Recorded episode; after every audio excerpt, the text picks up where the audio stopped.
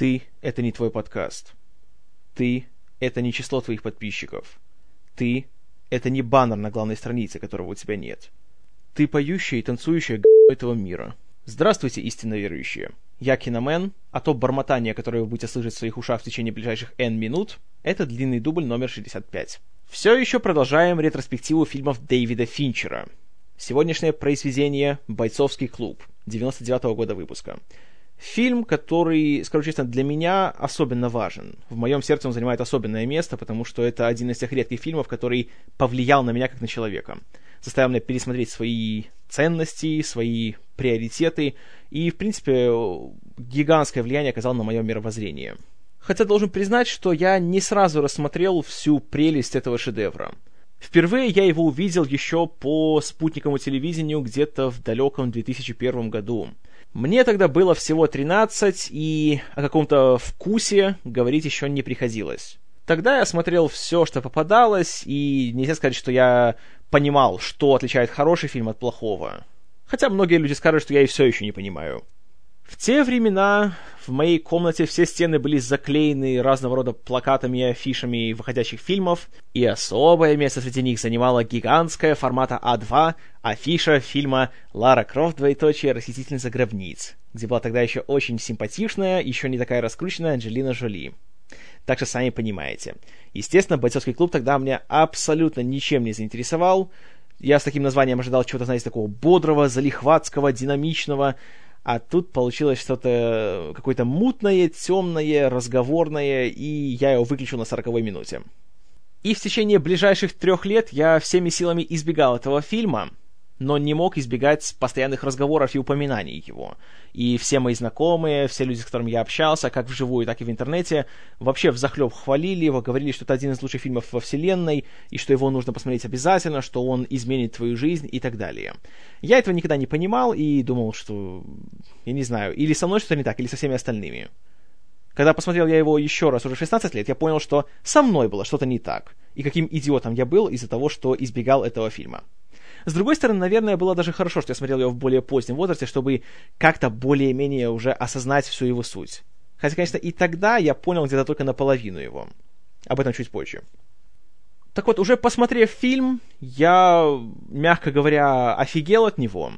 Стал его много раз пересматривать, запоминать многие цитаты, э, напропалую цитировать его. Тем более, что в то время, по-моему, если я ничего не путаю, я учился в десятом классе как раз была очень такая мрачная пора в моей жизни. Э, ну, сами знаете, переходный возраст, точнее, его завершение почти.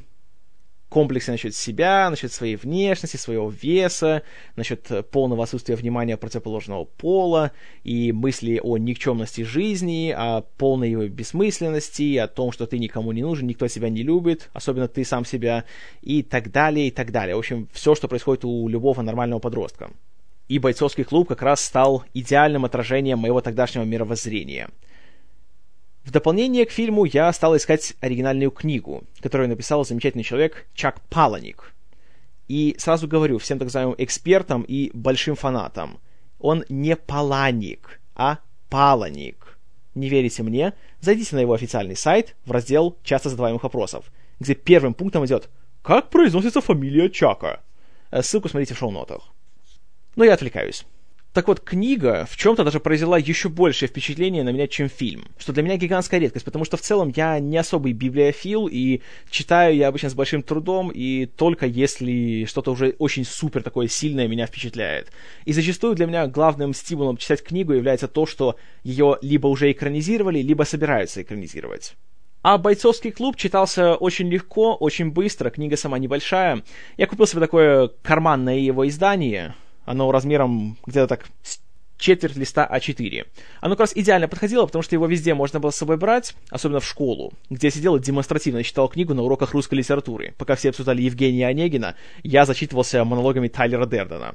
Что, конечно же, страшнейшим образом бесило мою преподавательницу русского языка и литературы, а мне доставляло неимовернейшее удовольствие.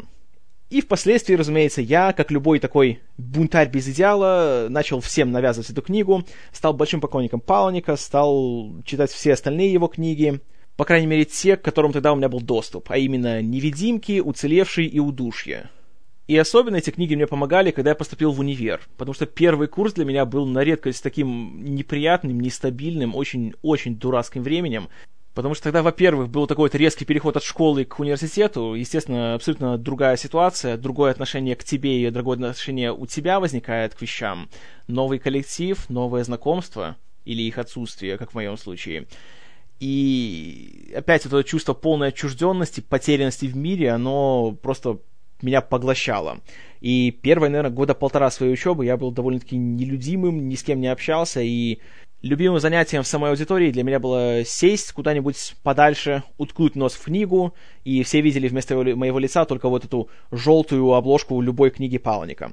И когда все меня спрашивали, о чем это все, я им цитировал какую-нибудь э, фразу, которая была как странице, или какую-нибудь сцену, например, из «Удушья». Кто читал, тот знает, о чем я.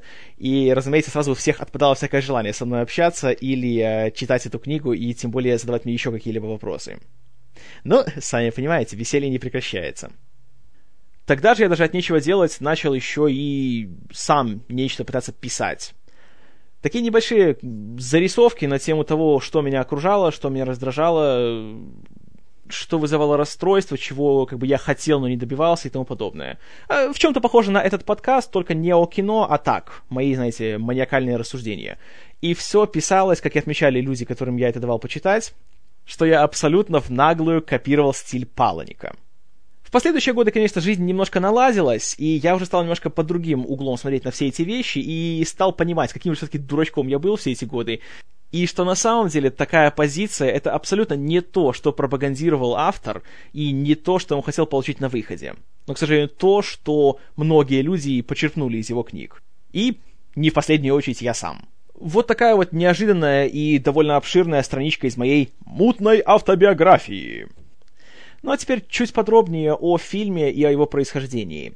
Вообще, сама идея написать бойцовский клуб пришла к Палнику после одного инцидента где-то в первой половине 90-х, когда он с группой друзей отправился отдыхать на природу, и посреди ночи, непонятно почему, хотя они, казалось бы, были в глуши, где никого поблизости не было, Недалеко от них отдыхала еще группа каких-то молодых людей, которым вот надо было посреди ночи врубить какую-то супер громкую, супер басистую музыку, которая мешала всем спать и, в принципе, портила общую атмосферу. Он и несколько его друзей пошли туда к ним попросить, чтобы те выключили музыку.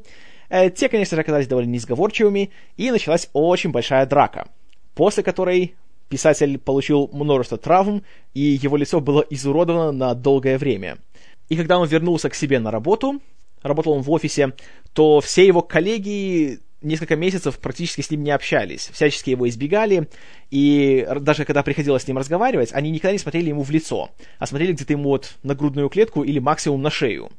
И его очень смешило то, что все избегали любого контакта с его лицом, потому что если они увидят его лицо, посмотрят ему в глаза, то рано или поздно они почувствуют нужду спросить, что с ним случилось. И таким образом надо бы как-то попасть в его личный мир, знаете, заинтересоваться его жизнью вне офиса, чего, конечно же, никому не хотелось делать. И самого автора очень смешила такая ситуация, и вот эта вот полная, казалось бы, и изоляция людей, которые вроде бы, они не одни, но при этом они настолько э, обособлены друг от друга, что вот эта такая злая ирония не могла его не интересовать. И после вот этого вот случая он начал постепенно развивать у себя в голове идею о человеке, который, как и он, работает в офисе, Правда, в отличие от него, он работает в компании, которая производит автомобили, в отделе, который определяет, необходимо ли отзывать какую-либо модель э, в связи с вызванными ею авариями, э, гибелью людей и тому подобное. Этот человек живет... Да как там живет? Он существует. Абсолютно безэмоциональным существованием. В его жизни, кроме него, по сути, нет никого. У него нет ни друзей, ни девушки, ни ближайших родственников, с которыми он может видеться. И вся его жизнь состоит, по сути, из постоянных перелетов из одной точки страны в другую, из общения с людьми максимум на самолетах, которых он называет своими одноразовыми друзьями, а также покупки себе мебели, и всякого хлама, который ему на самом деле не нужен, но под влиянием нашей современной культуры он чувствует, что если он не купит себе две трети каталога Икея, то он не состоялся как личность. В один прекрасный день на нудистском пляже он встречает таинственного и интригующего молодого человека по имени Тайлер Дерден, который представляется как человек, который варит и продает мыло. Постепенно, в связи с рядом различных событий, которые я все-таки не буду здесь раскрывать, наш безымянный рассказчик и Тайлер становятся очень близкими знакомыми, они начинают вместе жить, и их сближает не только общность их взглядов на мир, жизнь и современность, но еще и неожиданная любовь к тому, чтобы бить друг другу морды. Чем они периодически занимаются, напиваясь вдрызг в каком-нибудь баре и выходя на его стоянку. Постепенно их начинают замечать другие люди, у которых появляется желание присоединиться к этому действу, и постепенно они создают свой клуб, бойцовский клуб, куда приходят люди, работающие на различных обслуживающих должностях. Клерки, официанты, разносчики пиццы, работники автозаправок и многие другие люди, на которых мы, по сути, не обращаем никакого внимания, приходят, раздеваются до пояса и бьют друг друга, на чем свет стоит. Количество желающих растет в геометрической прогрессии, и постепенно Тайлер превращается в такого подпольного народного героя.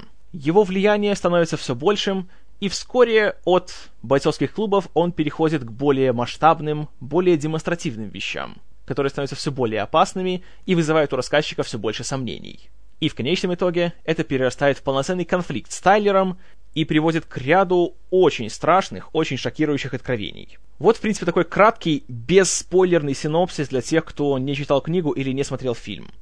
Перед тем, как я продолжу историю, я настоятельно рекомендую тем, кто еще не смотрел или не читал, остановить подкаст, почитать книгу или посмотреть фильм. Э, в данном случае рекомендую и то, и другое а уже потом вернуться к подкасту и послушать, потому что дальнейшее обсуждение будет очень-очень залезать глубоко в дебри, и, к сожалению, тут без раскрытия главных поворотов сюжета мне никак не обойтись. Вы еще здесь? Хорошо, продолжаем. В общем, книга была опубликована в 96 году, не была, скажем так, большим массовым хитом, но собрала довольно положительные отзывы от специалистов и быстро набрала такую культовую популярность. И, разумеется, она попала в руки некоторым продюсерам, которые сразу же решили ее приобрести.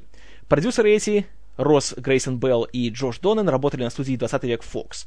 Следовательно, ей принадлежали и права на экранизацию. Продюсер Джош Доннен был хорошим знакомым режиссера Дэвида Финчера. И в 1997 году, когда Финчер закончил съемки игры, но еще не приступил к монтажу и сведению звука и другому постпродакшену, Донан ему позвонил и сказал, что вот у меня есть такая классная книга, ты просто обязан ее прочитать. У Финчера, который и в принципе не был большим любителем литературы, это не вызвало никакого энтузиазма, тем более, что он был по уши в работе и не хотел отвлекаться. И он сказал Донану, чтобы тот дал ему хотя бы одну причину, по которой он должен прочитать эту книгу. Тот привел ему в пример сцену, где Тайлер и рассказчик приходят э, в какой-то маленький магазинчик возле автозаправки, где работает продавец по имени Реймонд Кей Хессел. Тайлер отвозит его на улицу, приставляет ему пистолет в голове и говорит, что если Реймонд Кей Хессел в течение ближайшего времени не бросит свою дурацкую работу и не начнет стремиться к чему-то лучшему, не попытается получить лучшее образование и найти себе лучшую работу, то он придет к нему и убьет его. И это заинтересовало Финчера. Донан прислал ему книгу, и режиссер прочитал ее целиком за одну ночь. Он был просто в восторге от текста и немедленно позвонил продюсеру с одним только вопросом. Что нужно сделать, чтобы получить этот фильм? А сделать нужно было всего ничего. Пойти на студию Fox и поговорить с продюсером Лорой Зискин, которая была на тот момент руководителем подразделения Fox 2000, которая руководила производством будущего фильма по бойцовскому клубу. Имя Лоры Зискин, конечно же, вам всем знакомо, потому что она продюсер всех фильмов о Человеке-пауке. И, к сожалению, в прошлом году ее уже не стало.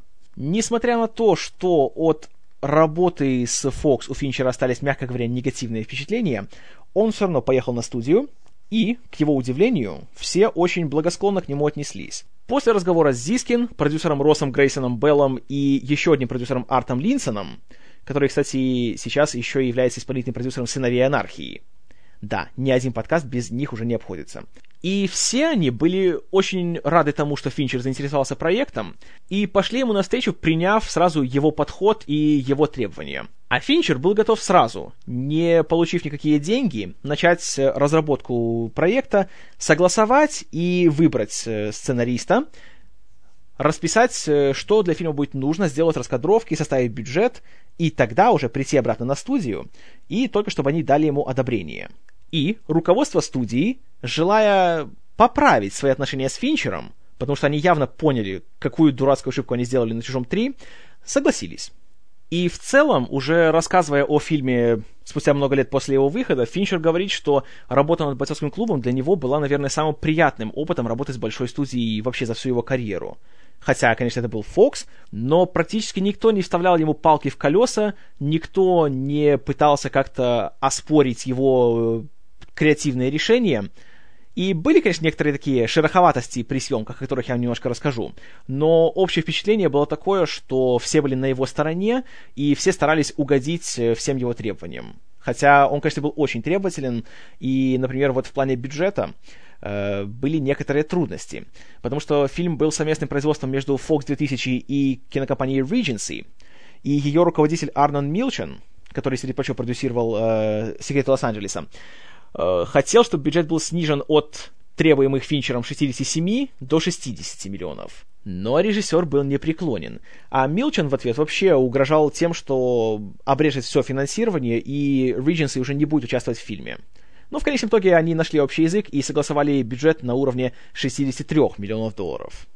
Кроме того, не было никаких споров по поводу того, что Финчер хотел взять на главной роли в фильме Эдварда Нортона и Брэда Питта. И Студия согласна была заплатить Питу рекордный по тем временам гонорар в 17,5 миллионов долларов из 63. 17,5 пошли Брэду Питу. И никто не был против, чтобы поручить написание сценария э, тогда еще абсолютно неопытному, никому неизвестному человеку по имени Джим Улс, для которого «Бойцовский клуб» стал первым фильмом, которому он писал сценарий. И, к сожалению, смотря на его дальнейшую фильмографию, он стал для него последним хорошим фильмом, потому что после того самым его ярким фильмом был прости господи, телепорт. Ладно. Однако, Улс не единственный, кто писал сценарий. А, разумеется, Финчер имел некоторый э, творческий вклад в него, хотя он не писал сам, но он э, давал указания. Э, Пит и Нортон тоже приложили к нему руку, когда получили роли, для того, чтобы немножко, скажем так, поработать над своими образами, чтобы сделать их более интересными, более трехмерными. И, разумеется, большой друг Финчера Эндрю Кевин Уокер также переписывал сценарий уже на более поздних стадиях. Однако из-за всяких там политических трудностей с гильдией сценаристов ему не позволили э, включить свое имя в титры фильма, поэтому сценаристом указан только Джим Улс. Но Финчер не дал друга в обиду и включил его в фильм другим способом. А ближе к финалу есть сцена, где рассказчик приходит в полицию, и он находится в комнате для допросов, и там трое детективов э, делают с ним то, что они с ним делают. Так вот, этих детективов зовут, и если не верите, проверите в титрах. Детектив Эндрю, детектив Кевин и детектив Уокер. Получай, гильдия сценаристов! Разумеется, полностью адаптировать книгу не получалось, и был ряд сцен, которые приходилось э, либо вырезать вообще, либо видоизменить, либо приходилось некоторые монологи менять местами или менять людей, которые говорят, но при этом главное было просто передать э, общий дух книги, главную ее мораль. И я думаю, главным критерием того, насколько это удалось, это является то, что сам Чак Пауник был просто в восторге от фильма. И даже несмотря на то, что концовку книги в киноверсии резко поменяли, смотря фильм, он говорит, что даже это получилось лучше, чем у него. И сказал, что хотел бы он до такого додуматься, когда писал книгу. Но если изменения в сценарии э, были приняты хорошо, то были другие трудности, которые приходилось э, обходить немножко по-другому. Например, в книге есть ряд э, таких четких указаний на то, что она происходит в городе Уилмингтон, штат Делавэр. И это происходит потому, что Одним из э, дьявольских планов Тайлера Дердена является подрыв э, штаб-квартир нескольких компаний, которые производят кредитные карты, чтобы таким образом, скажем так, обнулить весь финансовый долг всего населения и отправить человечество обратно к нулю. И по сюжету были различные указания улиц, зданий, э, кварталов и тому подобное, где происходит событие. Но вот не задача. Когда снимаешь художественный фильм, ты все это должен согласовать с местными властями. Должен получить разрешение на использование каждого названия, каждого уличного знака, съемки на каждой улице, показ каждого здания, которое только есть в этом городе. И процесс был настолько геморройный, что Финчер просто сказал, что «А давайте вообще не будем указывать, где все происходит. Пусть это будет просто какой-то мегаполис. Любой». На том и порешили. В плане согласования и получения разрешений была еще проблема. В книге есть героиня женского пола, по сути, единственная женщина во всей истории, Марла Сингер, с которой рассказчик знакомится, когда э, ходит, как, как он говорит, как турист по группам поддержки для больных раком, и туда же ходит она. Но впоследствии их связывает нечто гораздо большее, чем просто общее времяпрепровождение. Так вот, для того, чтобы утвердить любое имя в любом художественном фильме, необходимо найти энное количество людей с таким же именем, или в Соединенных Штатах, или вообще в мире. Это делается по юридическим причинам, для того, чтобы потом, когда выйдет твой фильм, и, к примеру, там будет герой, которого зовут Киномен. И чтобы я потом не смог написать гневное письмо на студии Fox, сказать, что «Ах вы сволочи, вы опорочили мое светлое имя, как вы посмели, я сейчас засужу вас на полтора миллиарда долларов». А в ответ юридический отдел студии Fox скажет мне «Не волнует, мы провели опрос и узнали, что в Соединенных Штатах живет полторы тысячи человек с фамилией Киномен, так что иди лесом». И все у них было хорошо, но вот оказалась незадача. Людей с именем и фамилией Марла Сингер вообще во всей Северной Америке оказалось, знаете сколько? Один человек. И пришлось лично с этой женщиной беседовать, лично выплачивать ей энную сумму компенсации, чтобы получить разрешение на то, чтобы героиню Марлу Сингер звали Марла Сингер. Вот она, магия кинематографа. Но, к счастью, больших трудностей э, на съемках особо никто не испытывал. Бюджета хватало, чтобы построить все нужные декорации, особенно гигантский обветшалый дом, в котором живут э, рассказчик и Тайлер, а также чтобы Финчер мог делать десятки, а то и сотни дублей одной и той же сцены, чтобы удовлетворить внутреннего Кубрика. Съемочная группа тоже состояла исключительно из профессионалов своего дела. Оператором-постановщиком выступил Джефф Кроненвет, сын Джордана Кроненвета, который, как помните, снимал «Бегущего по лезвию» и был нанят как оператор «Чужого 3», но, к сожалению, из-за болезни Паркинсона был вынужден уйти на пенсию. Художником-постановщиком был талантливейший человек Алекс Макдауэлл, работавший над такими фильмами, как «Ворон», «Страх и ненависть в Лас-Вегасе», «Особое мнение», «Хранители», а вот теперь он трудится над новым фильмом о Супермене «Человек из стали». За дизайн костюмов, а костюмы, тут я напомню, очень колоритные, особенно то, что носит Тайлер Дерден, за это отвечал Майкл Каплан, самой известной работой которого является также «Бегущий по лезвию». За звук в картине снова отвечал Рен Клайс. А вот по поводу написания музыки, изначально Финчер хотел пригласить легендарнейшую британскую группу Radiohead. Но те были заняты, и этот пост получил культовый, а не массовый э, дуэт The Dust Brothers. Изначально выход фильма был запланирован на лето 99 -го года. Однако постпродакшн немножко затягивался, и Финчеру предложили перенести его на конец года. И таким образом еще доработать как монтаж фильма, сведение звука, создание спецэффектов и тому подобное. Финчер, который является страшным трудоголиком, конечно же, согласился.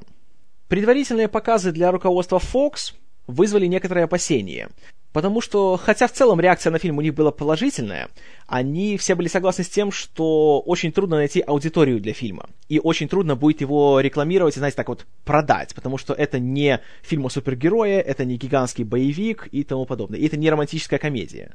Тем не менее, студия на 100% поддерживала и Финчера, и его фильм, и перед тем, как организовать его премьеру в октябре 1999 года, его повезли на Венецианский кинофестиваль, который происходил в сентябре. Реакция на мировую премьеру фильма, мягко говоря, была неоднозначной. Большинство людей фильм просто в открытую освистали, начали бросаться всякими словами типа «это фашистское кино, он пропагандирует насилие, и вообще надо его запретить». И, как рассказывает Финчер, полушутя, полусерьезно, там был он, э, Брэд Питт, Хелена Бонем Картер, которая играла Марлу, и Эдвард Нортон, и они по-быстренькому сразу собрали вещички и побежали в аэропорт, пока их э, на кол не посадили. К сожалению, когда фильм вышел в прокат в Штатах спустя месяц, реакция была ничуть не лучше. Критики по большей части разгромили фильм, используя все те же эпитеты. Обзывали его банальным голливудским развлечением, которое прикрывается псевдофилософией, и опять же говорили, что фильм пропагандирует насилие, антисоциальный образ жизни, фашизм и тому подобное. И, к сожалению, это очень пагубно сказалось на сборах фильма. У себя на родине он провалился. При бюджете в 63 миллиона долларов, это только производственный бюджет, сюда не включаются затраты на постпродакшн и на маркетинг, он собрал всего 37. Благодаря мировому прокату его общие сборы поднялись до отметки в 100 миллионов долларов. То есть, в целом, он как бы окупил свои затраты, но, разумеется, о большой прибыли говорить не приходилось. Разумеется, о каких-либо номинациях на Оскар или что-либо еще тоже я буду молчать. Получил фильм только одну номинацию. Был номинирован Рен Клайс за свою работу над звуковой дорожкой к фильму. И, как и в случае с фильмом 7, иначе как плевком в лицо я это назвать не могу. И я думаю, что, наверное, лучшим показателем того, насколько неправы были тогдашние обозреватели и, в принципе, многие зрители, которые плевались от фильма, это то, что когда фильм вышел на DVD, сразу же получил высшие оценки от всех возможных изданий и стал на первые строчки по продажам. И вместе с «Матрицей» DVD бойцовского клуба стал одним из тех дисков, ради которых люди меняли видеомагнитофоны на DVD-плееры. Когда фильм вышел на Blu-ray, несмотря на то, что нового особого содержания в нем не было, все бонусы были те же, снова на первое место по продажам. И за последние 13 лет фильм оброс армией поклонников по всему миру, и, разумеется, одним из таких поклонников является обладатель этого голоса. Почему же я так люблю бойцовский клуб? Причин этому очень много, и, к сожалению, я боюсь, что за этот подкаст я не смогу перечислить их все. Поэтому я постараюсь поговорить об основных темах фильма, а также о фильме как именно продукте кинематографического искусства, и о том, насколько здесь э, именно постарались э, все. Как Финчер, так и его актеры, так и его съемочная группа, его сценаристы и все остальные. Говоря о тематике, которую затрагивает история бойцовского клуба, в первую очередь, конечно же, всегда все упоминают вот это вот консюмеризм, полная коммерциализация, глобализация, то, что принято называть потребительством. То есть то, как современная человеческая цивилизация уже не представляет своей жизни без э, больших корпораций, которые делают фастфуд, мобильные телефоны, новые машины, компьютеры и все остальное. Я думаю, примеры того, насколько это актуально на сегодняшний день, приводить не нужно. Зайдите в Твиттер и почитайте, как люди не представляют своей жизни без iPad 2 и ждут, как через год появится iPad 3, а, все, жизнь имеет смысл. И так далее. На эту тему мне очень нравится часть закадрового монолога рассказчика о том, что когда освоение космоса станет на поток, то корпорации будут все называть. Галактика Microsoft, Солнечная система IBM, планета Starbucks. И этим, на мой взгляд, наилучшим образом описывается вся эта ситуация. Кроме того, есть прекраснейшая сцена, где мы видим, как рассказчик идет по своей квартире, и постепенно она из пустого помещения превращается в жилище, наполненное предметами из каталога какой-то мебельной компании. Она, конечно, называется вымышленным названием, но понятно, что имеется в виду Икея. И даже на каждом вот э, предмете мебели есть ценник, есть его название и кратенькое описание. То есть вся жизнь строится по каталогу. Ты делаешь не то, что сам хочешь, не то, что сам э, как-то желаешь, а то, что тебе говорят.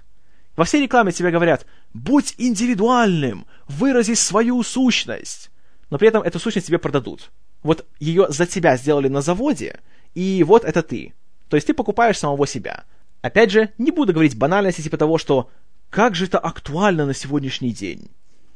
Еще одна очень важная тема фильма — это мужчины и их роль в современном обществе. И то, насколько вот именно понятие мужественности за последние, наверное, лет сколько, 50, можно сказать. В принципе, со времен окончания Второй мировой. Насколько мы, э, мужской пол, и я, как его представитель, э, как мы, в принципе, деградировали. И насколько роль мужчины уже свелась, по сути, к оплодотворителю и зарабатывателю денег. И мне очень нравится такой прием, который использовал, опять же, и Палник в книге, а Финчер его распознал и использовал в фильме. Это то, что рассказчик ходит в группу поддержки для людей больных раком яичек. В сленге есть целый пласт всяких шуток и подколок и издевок на тему того, что «Да будь ты мужиком! Где же твои яйца?» И тут именно что мужчины, которые лишились абсолютно самой основы своей мужественности, своих яиц. Кроме того, очень интересна сцена, где Тайлер раздает своим последователям домашнее задание — и он говорит, что они должны начать драку с, со случайным прохожим, и они должны дать тому победить. И казалось бы, ну, нормально, это же несложное задание. Получится у всех быстро и с первого раза. А потом есть такая занятная сцена, где э, несколько людей пытаются начать драку, но ни у кого не получается, потому что, как говорит рассказчик, большинство людей, нормальных людей, сделают все, что угодно, лишь бы избежать физического конфликта с кем угодно и приходится тем начинателям буквально бегать со своими как бы э, жертвами. И я не говорю, что, знаете, что драться это хорошо, и что насилие это хорошо. Ни в коем случае. И фильм тоже этого не говорит, что бы там ни говорили всякие реакционистские критики. Об этом через пару секунд. А, но мне понравилось то, что фильм показывает на самом деле, и это правда, то, что даже защитить себя на сегодняшний день мужчины уже, по сути, не могут. Они только могут убежать или избежать какого-то конфликта. Даже если это приходится делать за счет именно себя и своего самолюбия или даже своего здоровья, по сути. Что, конечно же, неутешительный результат. Что касается насилия в фильме, то, что вызывает проблемы у множества зрителей, когда они смотрят фильм и говорят, что нет, вы что, он омерзителен, и он говорит, что избивать людей в такое вот кровавое месиво, это хорошо, и это, понимаете, дает себе освобождение. На самом деле нет. Это абсолютно не то, о чем писал Паланик, и уж точно не то, о чем снимал Финчер люди, которые участвуют в бойцовском клубе, они дерутся не потому, что получают удовольствие от насилия и от избиения друг друга, а потому что они, живя вот такой вот жизнью, таких вот хомячков в колесе, которые, по сути, как говорит Тайлер, работают на работе, которую они ненавидят, зарабатывают деньги, чтобы покупать всякий хлам, который им не нужен. Они от такого образа жизни просто настолько уже онемели, они вот в таком просто коматозном состоянии находятся ежедневно, в этой рутине, что, по сути, единственный способ для них хоть что-то почувствовать, какое-либо вот ощущение того, что ты живой человек, это именно что испытывать физическую боль.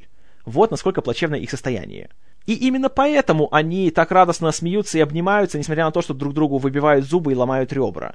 Потому что в эти моменты они чувствуют, что они реально хоть что-то делают со своей жизнью. Опять же, неутешительная ситуация. И тут я считаю, что как раз надо смотреть не на то, что происходит в результате, а надо смотреть на корень этой проблемы, на то, откуда такие люди появляются и что их такими делает, потому что они же абсолютно нормальные люди.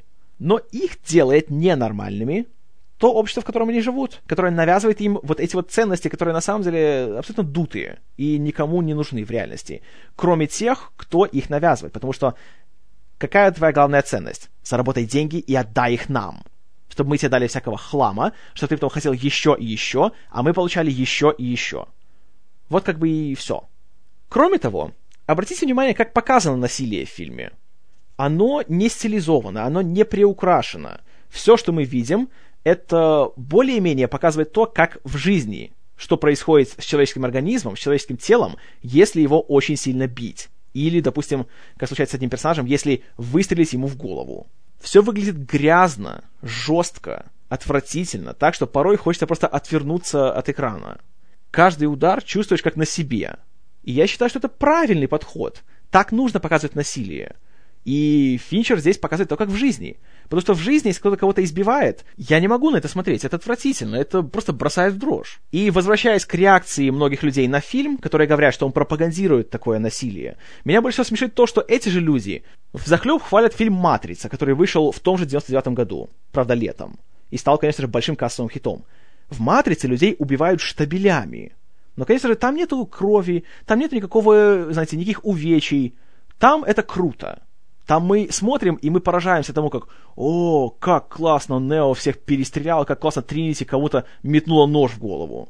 Это нормально, понимаете, это вот круто. Это не говорит, что насилие это круто. И, разумеется, посмотрев этот фильм, ни один отмороженный подросток не наденет черный плащ, не возьмет дробовик, не пойдет в школу Колумбайн и не будет перестреливать учителей и своих одноклассников. Ой, постойте-ка.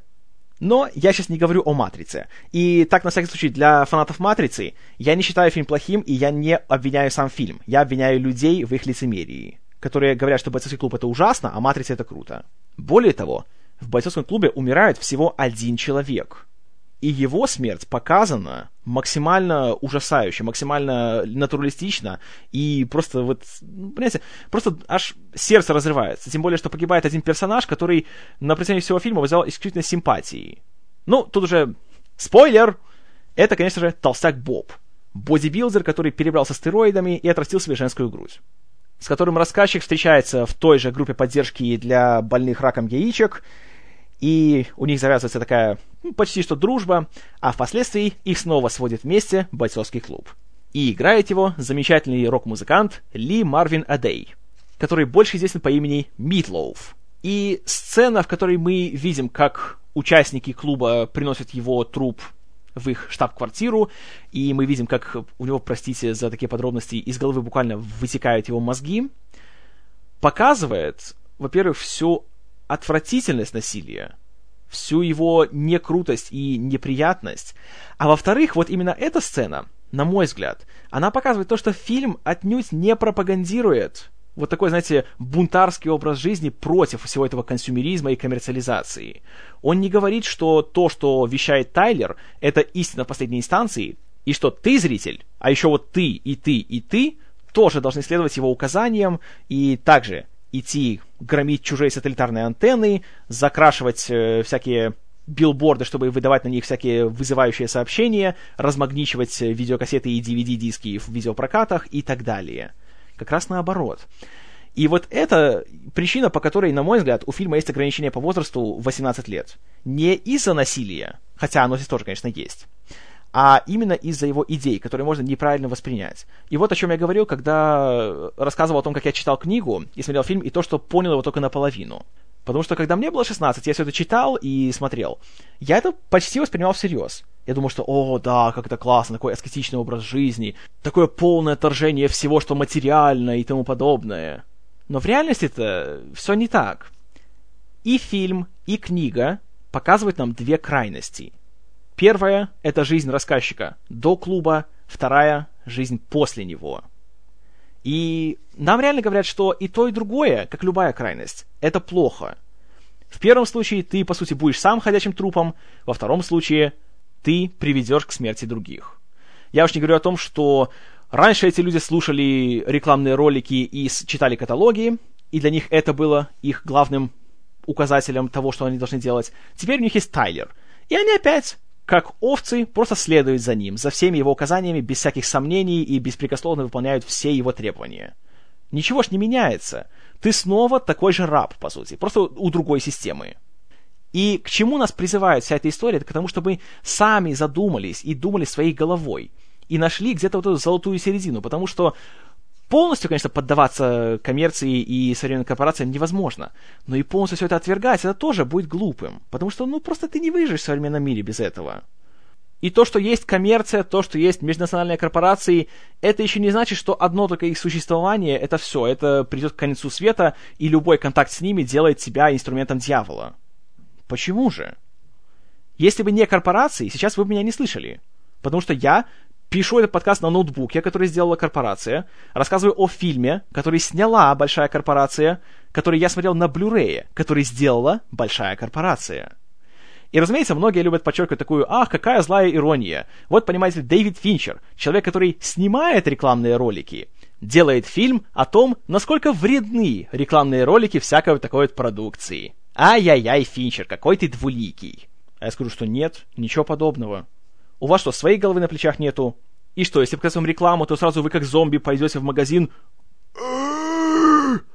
«Должен купить 3D-телевизор!» Я так не думаю. Но, к сожалению, очень многие люди, с которыми я общался и разговаривал на тему или книги, или фильма, Uh, увы, они понимают фильм вот именно в том смысле, что Финчер и Пауник пропагандируют идеи Тайлера Дердена. А на мой взгляд, это наполовину правда. А сами знаете, наполовину правда это хуже, чем полностью ложь. Хотя, с другой стороны, что я знаю?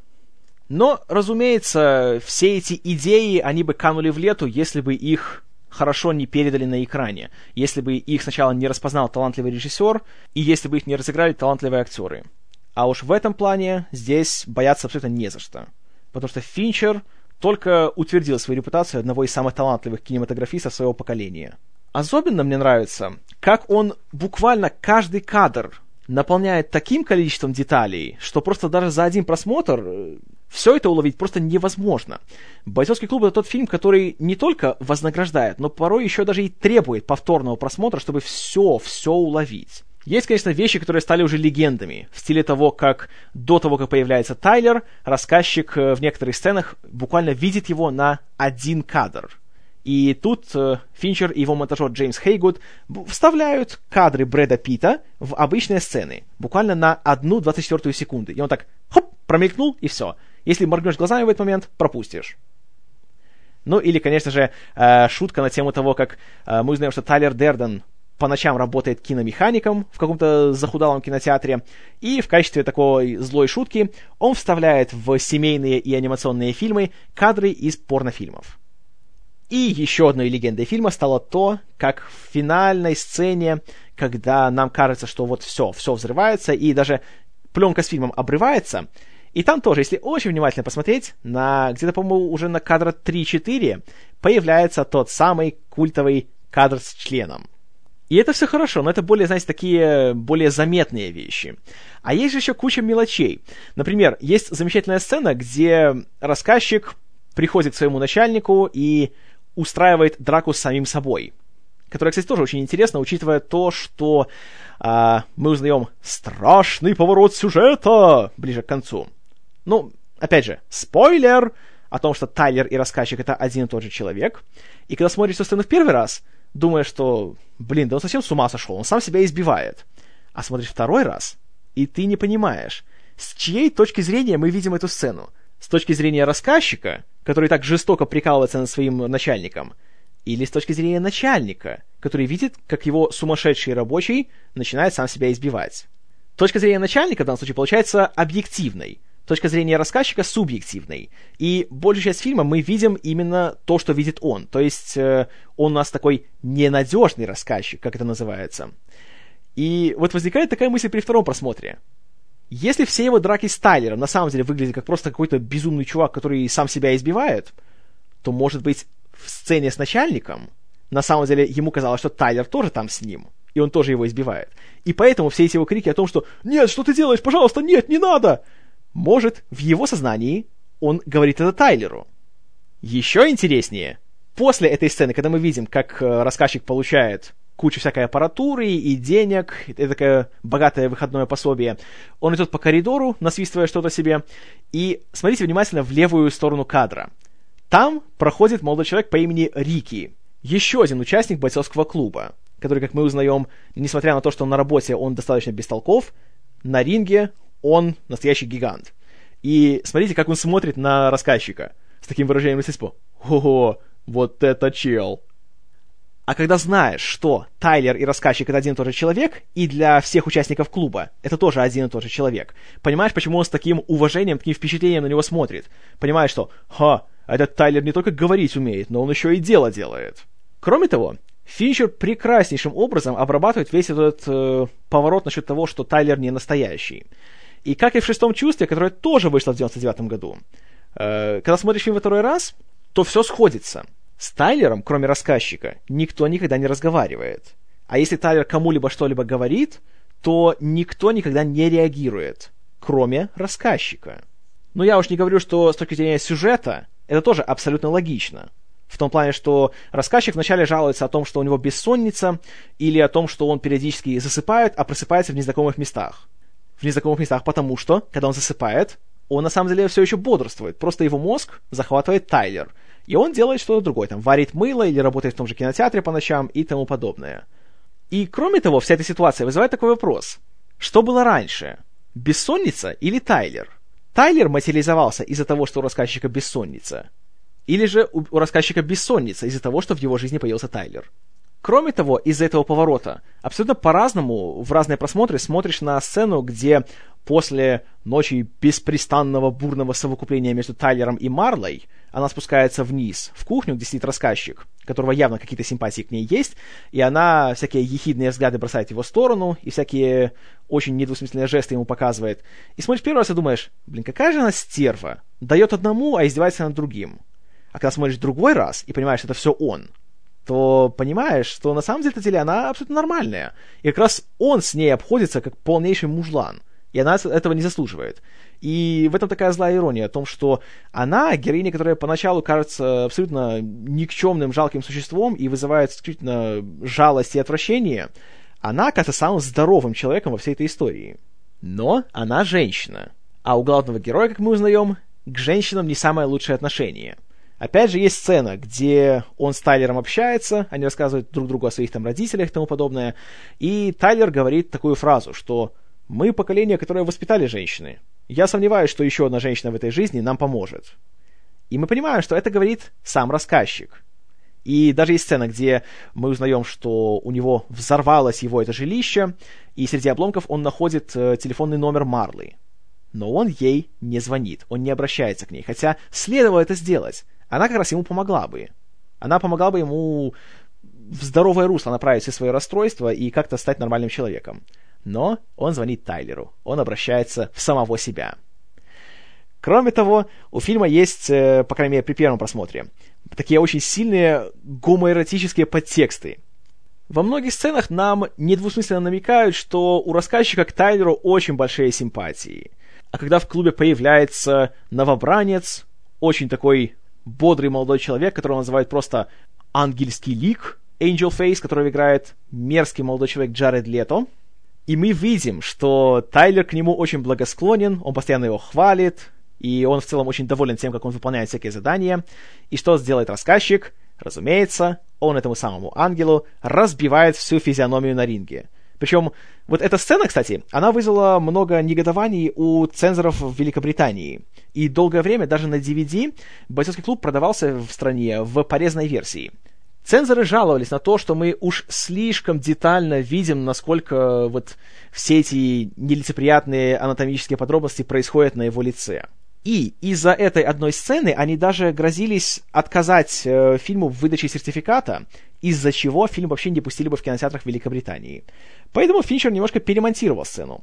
Вместо кадров разбитого лица Лето он поставлял кадры реакции других членов клуба которые сначала были полны такого энтузиазма и, знаете, такой животной просто агрессии, такого «Да, да, фали его!» Но где-то с середины сцены они меняются на такое, скорее, уже, знаете, чувство, что нет, это уже слишком. Даже по нашим меркам это уже перебор. И в конечном итоге все их крики стихают, они стоят в молчании, и слышим только вот эти ужасающие звуки удара по коже и того, как эта голова просто ударяется в бетонный пол. И что интересно, на предварительных показах в таком монтаже сцена вызвала еще более жуткую реакцию у зрителей. Но цензоры пропустили ее. Ну и нужно ли говорить, что эта сцена не пропагандирует насилие и избиение людей? Как раз наоборот, она показывает, насколько это ужасно и насколько легко потерять контроль над собой в таких ситуациях. И то, что сцена вызвала у цензоров такую шокированную реакцию, только показывает, что Финчер и его мастер по гриму Роб Ботин сделали свою задачу вот как надо. Они справились на 100%. Но, эх, опять же, что я знаю? Кроме того, продолжая тему взаимоотношений Тайлера и рассказчика, очень интересный такой визуальный прием. Как по мере фильма э, герой Нортона становится все более тощим и все меньше ест, и он становится все более таким дохлым, а герой Пита, наоборот, все более мускулистым, все более таким, знаете, накачанным, таким мощным, таким мужланом. Что очень ярко и в то же время ненавязчиво, не показушно демонстрирует, как меняется, вот, знаете, э, роль, которую эти две личности играют в сознании одного человека. И то, как он сам себя чувствует по сравнению с Тайлером. И вот таким образом можно абсолютно каждую сцену фильма как-то рассматривать, как-то ее, знаете, разделять на части и находить в них что-то новое. И «Бойцовский клуб» — один из тех редчайших фильмов, который каждый раз, когда я его смотрю, а его, чтобы не соврать, наверное, раз двадцать уже за свою жизнь. И каждый раз, когда я его вижу, каждый раз я нахожу что-то, что меня еще удивляет. Что-то, что «Ха, раньше этого не замечал. Удивительно». И если вы спросите, что я поставлю этому фильму, если вы еще не догадались, то, конечно же, это будет стопроцентные, однозначные, неоспоримые 10 баллов из 10. Это один из моих любимых фильмов. Это один из тех фильмов, которые, как я уже говорил, реально вот изменили меня. Это один из, на мой взгляд, лучших фильмов, что я когда-либо вообще смотрел за всю историю кинематографа. А поверьте, смотрел я немало фильмов. И, разумеется, я горячо рекомендую этот фильм. Понравится он вам или нет, это личное дело всех и каждого. Но гарантирую, что равнодушным он не оставит никого. А что думаете вы о бойцовском клубе? Как о книге, так и о фильме? Пожалуйста, пишите мне в комментарии. Будет очень интересно почитать ваше мнение. На очереди у нас следующий фильм Дэвида Финчера «Комната страха», который вышел через три года после бойцовского клуба. Фильм, конечно, как и «Игра после семи», гораздо менее однозначный, но от этого гарантирую вам не менее заслуживающий вашего внимания. А подробнее я расскажу уже в длинном дубле номер 66. А до тех пор Спасибо за внимание. С вами был Киномен. И мое имя не Роберт Полсон.